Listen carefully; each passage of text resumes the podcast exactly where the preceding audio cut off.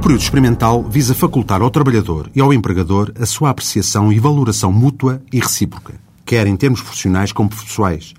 de forma a verificarem se lhes interessa ou não a manutenção do vínculo laboral, devendo para esse efeito serem exercidas as funções contratadas e no setor combinado. É permitida a qualquer uma das partes fazer cessar a relação laboral dentro do prazo respectivo, em termos meramente verbais, sem necessidade de justificação, sem direito à indenização e sem aviso prévio, muito embora, relativamente ao empregador, para períodos superiores a 60 dias ou 120 dias, respectivamente, o mesmo tenha de dar ao trabalhador um aviso prévio de 7 ou 15 dias. O prazo de período experimental é de 90 dias, trabalhadores em geral, 180 dias, trabalhadores especializados, com funções altamente técnicas, de grande responsabilidade ou que reclamem uma confiança acentuada, e 240 dias, pessoal de direção e quadros superiores.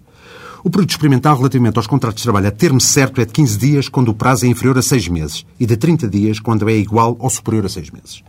Nos contratos em comissão de serviço não existe em regra período experimental, tendo as partes de o acertar por escrito e não podendo, nesses casos, exceder 180 dias.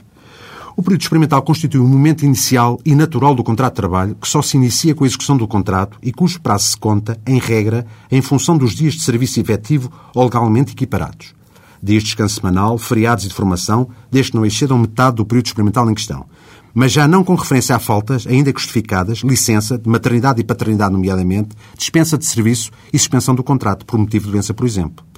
A antiguidade do trabalhador conta-se desde o início do período experimental.